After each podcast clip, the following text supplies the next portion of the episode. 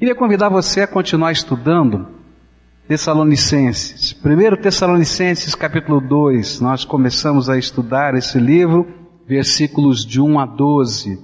A palavra do Senhor nos diz assim: Irmãos, vocês mesmos sabem que a visita que lhes fizemos não foi inútil.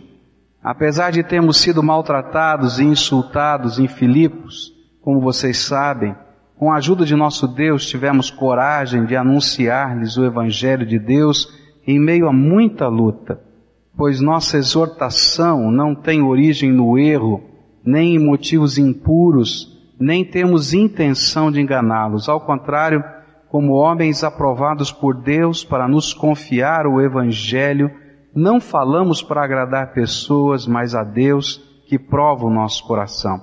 Vocês bem sabem que a nossa palavra nunca foi de bajulação, nem de pretexto para ganância. Deus é testemunha. Nem buscamos reconhecimento humano, quer de vocês, quer de outros. Embora como apóstolos de Cristo pudéssemos ter sido um peso, fomos bondosos quando estávamos entre vocês, como uma mãe que cuida dos próprios filhos. Sentindo assim tanta afeição por vocês, decidimos dar-lhes não somente o Evangelho de Deus, mas também a nossa própria vida, porque vocês se tornaram muito amados por nós. Irmãos, certamente vocês se lembram do nosso trabalho esgotante e da nossa fadiga. Trabalhamos noite e dia para não sermos pesados a ninguém, enquanto lhes pregávamos o Evangelho de Deus. Tanto vocês como Deus são testemunhas de como nos portamos de maneira santa, justa e irrepreensível entre vocês os que creem. Pois vocês sabem que tratamos cada um como um pai trata seus filhos, exortando, consolando e dando testemunho, para que vocês vivam de maneira digna de Deus, que os chamou para o seu reino e glória. Temos falado sobre as figuras do ministério cristão como é que um servo de Deus age, como é que um servo de Deus se porta, como é que um servo de Deus trata com as pessoas que Deus confia ao seu cuidado, como é que um servo de Deus realiza a obra, o ministério que Deus tem dado. O ministro de Deus, ele é um mordomo, um administrador do maior de todos os tesouros que existem no universo ele administra a graça redentora de Deus. Deus não confiou essa graça aos anjos, Deus não confiou a mais ninguém, Ele confiou aos seus servos, ou seja, Ele confiou a você. A segunda figura é que, como servos de Deus, nós somos comparados por Paulo a mães que tratam dos seus filhos. Olhe só os versículos 7, 8, 9 e 10. Embora como apóstolos de Cristo pudéssemos ter sido um peso, fomos bondosos quando estávamos entre vocês, como uma mãe que cuida dos próprios filhos. Sentindo assim tanta afeição por vocês, decidimos dar-lhes não somente o Evangelho de Deus, o tesouro, mas também a nossa própria vida, porque vocês se tornaram muito amados por nós. Se a primeira figura que Paulo usou para comparar a nossa vida e o nosso ministério foi o do mordomo, do ministro do Senhor e do Evangelho, a quem foi confiado o maior tesouro da humanidade, a graça salvadora de Cristo Jesus, a segunda figura do ministério é tremendamente terna. Como ministros de Deus, nós exercemos o nosso ministério com a mesma ternura e amor que uma mãe exerce o cuidado para com os seus filhos. O foco dessa figura é a atitude do coração do ministro de Deus. A atitude do coração do ministro de Deus é que está em foco. Ele não é apenas um administrador frio, alguém que tem que prestar contas ao patrão do que está fazendo e como está fazendo, e por isso ele é tão meticuloso, mas é alguém que se envolve, é alguém que se dá. Eu me lembro que uma vez estava conversando com um psiquiatra que tratava de uma pessoa da minha família, E ele começou a conversar sobre o ministério. Ele disse: Olha, você é pastor, é, sou pastor, você lida com muita gente, lida com muita gente. Então você precisa tomar alguns cuidados, senão você vai ficar doente também. É, é verdade, pode ser. Ele disse assim: você tem que criar uma certa isenção. Eu disse: como assim? Ele disse assim: olha, eu, por exemplo, quando fecho a porta aqui do meu escritório, do meu consultório, os meus pacientes são os meus pacientes, eu vou viver exclusivamente a minha vida. E eu disse para ele: é, a pena é que você não trata de irmãos. Já pensou se todos os seus pacientes fossem seus irmãos e membros da sua família? Ele deu uma risada e disse: é, é assim que acontece. Porque nós somos uma comunidade. Como é que eu posso ter isenção se as pessoas a quem eu ministro, que Deus confiou na minha mão, são meus irmãos e membros da minha família? Os melhores momentos da vida dessa gente, eles me chamam para participar e eles esperam que nos melhores momentos da minha vida eu também os chame, mas nos piores momentos, eles querem a minha presença porque eu sou irmão. É disso que Paulo está falando. Nós, como servos do Senhor Jesus, recebemos um tesouro e somos administradores, mas nós somos alguém que tem sentimento, que tem envolvimento que pertencemos à família. E por isso, Paulo vai colocar a figura da mãe.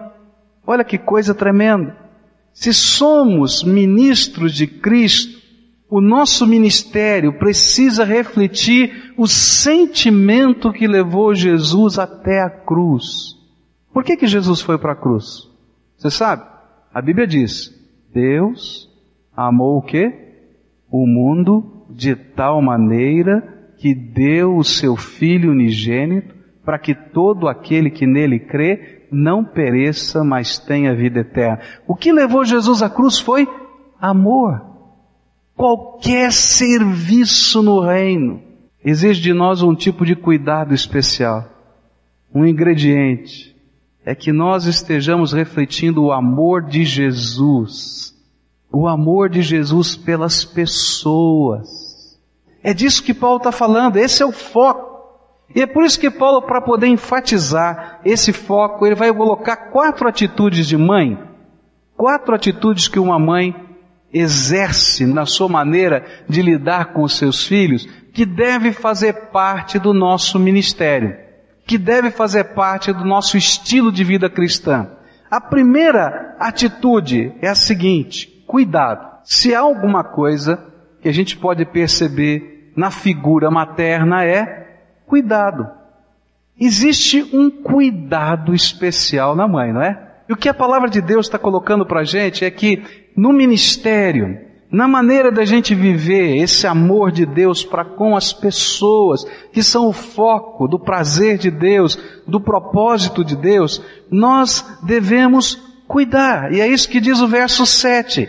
Embora como apóstolos de Cristo pudéssemos ter sido um peso Fomos bondosos quando estávamos entre vocês como uma mãe que cuida dos próprios filhos.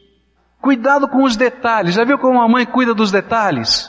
Ela olha os detalhes. Eu me lembro de uma visita que fiz e uma mãe estava preparando o quarto para o bebê, não é? Que coisa! Aquela moça havia bordado, costurado, quanto cuidado, quantos detalhes, todas aquelas coisas estavam sendo previstas. E sabe que a gente percebe com isso? Qual é a lição disso? É que se nós queremos ministrar na vida das pessoas, que Deus nos confiou, nós precisamos ter o cuidado materno para com elas. Precisamos entender que elas são nossa responsabilidade. Eu acho que um dos grandes problemas do ministério é que muitos de nós não queremos aceitar que Deus nos responsabilizou por alguém. E o pior é que um dia nós vamos ter que prestar contas a Deus por isso. Não importa qual é o seu ministério. Existem pessoas que Deus disse, olha, essa pessoa é sua responsabilidade, cuida. E aí a gente fica pensando, mas não, por quê? De que jeito? Às vezes como um irmão mais velho, que fica bravo com o pai, quando o pai diz assim, olha, cuida do teu irmão. A gente está falando com Deus. Por quê? Não tem nada a ver com isso. Não sou pai dele? Não, mas você é irmão. Cuida dele. Tem alguém na sua área de influência que Deus responsabilizou. Entende essa palavra? Quem sabe mora no, no seu prédio. Alguns, queridos, já são salvos e Deus responsabilizou para você ajudá-los a crescer. Outros ainda não conhecem a graça salvadora e Deus responsabilizou você de cuidar deles. Esse é o meu ministério, esse é o seu ministério. E esse cuidado materno é algo que Deus quer que nós aprendamos. Como existe no meio cristão a necessidade de nós descobrirmos pais e mães espirituais. Gente que se comprometa com a necessidade dos outros. Gente que invista os seus talentos no crescimento dos outros. Pessoas que discipulem, pessoas que liderem como servos, fazendo os outros crescerem. E às vezes nós, a semelhança daquela parábola que Jesus contou, passamos por aquele que está moribundo, machucado, quebrado no meio da estrada, correndo, porque a gente tem tantas coisas para fazer, quem sabe até para o reino. E nós não aceitamos a responsabilidade de cuidar das pessoas. Naquela parábola Jesus disse que passou um samaritano que não era irmão daquele judeu. E ele fez o que nós não gostamos de fazer. Ele cuidou. E sabe o que, que significou cuidar? Parar na sua jornada. Ele teve que perder alguma coisa, ele parou em algum lugar, ele chegou atrasado em alguma coisa. Ele pegou a sua cavalgadura, onde ele podia ter conforto para chegar onde ele precisava chegar, ele colocou o moribundo doente, ele foi a pé. Ele pegou o seu azeite, o seu óleo, coisas que eram dele, e ele foi lá e untou as feridas. Quando chegou na estalagem, ele pagou o custo da estalagem. Meus irmãos, muitos de nós não queremos servir a Deus, porque servir a Deus implica em amar as pessoas como Jesus amou. E amar as pessoas como Jesus amou sempre vai ter custo. Você vai ter que parar, quem sabe da sua correria, para ouvir alguém. E sabe, quando alguém está ferido, geralmente lamúria, né? Você vai ouvir lamúria. Quando tem alguém machucado, você vai ouvir gemido. Mas sabe, o que Paulo está dizendo é que se você quiser servir a Jesus, representa que a gente tem que amar como uma mãe ama, que a gente tem que nesse amor cuidar como a mãe cuida. A gente tem que viver um tipo de bondade, um tipo de afeição, um tipo de amor que gera uma autoridade. Eu tenho aprendido que no serviço de Deus, não adianta você ter um cargo. Algumas pessoas imaginem, olha, se eu for eleito para isso, para aquilo, vou ter autoridade para fazer isso, para fazer aquilo. Olha, vai ter nada. Porque a autoridade no reino de Deus vem do poder e da graça do Espírito Santo, muito mais do que os ditames de uma instituição. E a autoridade se conquista no coração das pessoas. E o que Paulo está falando é que aquilo que vai gerar no coração dos liderados, daqueles a quem você está ministrando, autoridade, às vezes para você mexer em coisas que são tão difíceis da vida, é o amor e o afeto que você demonstra para com elas. Por isso, a bondade de uma mãe, o cuidado dessa mãe, o amor dessa mãe, abre portas para ela falar de coisas que ninguém mais fala na vida dos seus filhos. Ainda que o filho brigue, ainda que o filho esperneie, aquela porta está aberta. E sabe, mesmo que ele discorde, o fato daquela bondade, daquele amor, daquela construção de um relacionamento, faz com que aquela palavra continue ecoando na vida e no coração daquele filho, mesmo quando os seus pais já morreram. Não é verdade? E é isso que Paulo está falando. A segunda característica de uma mãe é essa uma autoridade espiritual construída na base da bondade, do amor e da afeição. É tão interessante como Deus vai trabalhando, não é? Você já deve ter tido alguém que é um líder espiritual para você. Alguém que você admira espiritualmente. E com essa pessoa talvez você tenha aberto coisas do seu coração com quem você não falaria de jeito nenhum. Segredos da sua alma. E às vezes você pediu opinião para coisas da sua vida que você não pediria para absolutamente ninguém. E sabe qual é a autoridade que está ali por trás? Naturalmente é o poder do Espírito, é a graça de Deus, mas que se reveste num vínculo de afeto. E é por isso que os valores da vida cristã não se constroem por sermões. Eu posso pregar esse sermão, você vai concordar, quem sabe, ou vai discordar. Você vai registrar na sua memória, você entendeu, tá? Mas você pode sair daqui e continuar praticando tudo que você praticava de errado antes. E quantas vezes isso já aconteceu? Mas quando tem alguém na tua vida, ministrando na tua vida, trabalhando o teu crescimento, sendo o teu discipulador, segundo a palavra de Deus, ministro de Deus na tua vida, checando a tua vida, começa a haver um tipo de prestação de contas diferente onde a graça de Deus vai trabalhando libertação. Eu tenho aprendido que aqueles que vivem problemas com drogas, eles não conseguem sair das drogas sozinhos. Eles precisam do poder do Espírito Santo naturalmente agindo sobre eles. Mas eles precisam de servos de Deus que os amem e que andem com eles. E às vezes, queridos, esses servos de Deus, sabe o que fazem? quando estão caminhando junto, dando risada, brincando junto, chegam para ele, olham bem nos olhos e dizem assim: escuta, tá limpo? Ele já entendeu o que, que é isso. E é incrível, porque há um respeito, há um afeto e há um amor muito grande que aquelas pessoas falam a verdade. Não estou. Estive até 15 horas atrás. O que não falariam para ninguém.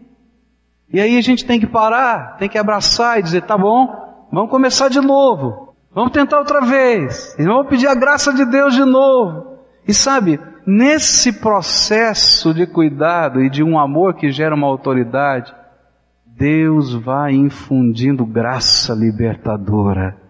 Gente, você não pode imaginar a bênção que você é. Deus investiu sobre você uma graça de ser as mãos de Jesus, os pés de Jesus, a boca de Jesus, o abraço de Jesus, transformador e abençoador no seu amor. E quando você está vivendo isso, praticando isso, Deus vai usar a sua vida para transformar a gente. Lá no céu, o Senhor vai se alegrar e vai dizer: que bênção! Tem gente boa. Tem gente boa. E sabe o que vai acontecer? Você vai passar por essa vida e as pessoas vão te ver como viram Dorcas lá no Novo Testamento. Lembra aquela mulher que tinha morrido e que Pedro vai orar pela sua ressurreição? E ele diz: Olha, nós perdemos uma bênção de Deus. Olha essa mulher, que ela fazia conosco, a diferença que ela fazia em nossa comunidade. E por onde passa gente assim, que ministra e que entende que Deus tem um propósito na sua vida, deixa as marcas da graça de Deus. O presidente da Aliança Batista Mundial contou parte do seu testemunho. E foi uma coisa muito interessante. Ele falou que era um garoto durante a guerra da Coreia e começou a engraxar sapatos dos soldados americanos. A guerra se encrudeceu e os exércitos tiveram que recuar e ele pediu para a mamãe para ele acompanhar o exército americano e engraxar sapatos para os soldados. A mãe disse: Olha, se você quer morrer, vai. E ele fez uma piada dizendo assim que ele só entendeu a mãe dele dizer vai, não é? E aí então ele seguiu o exército e continuou engraxando sapatos. E depois de algum tempo a guerra já tinha se acalmado, ele continuava engraxando sapatos.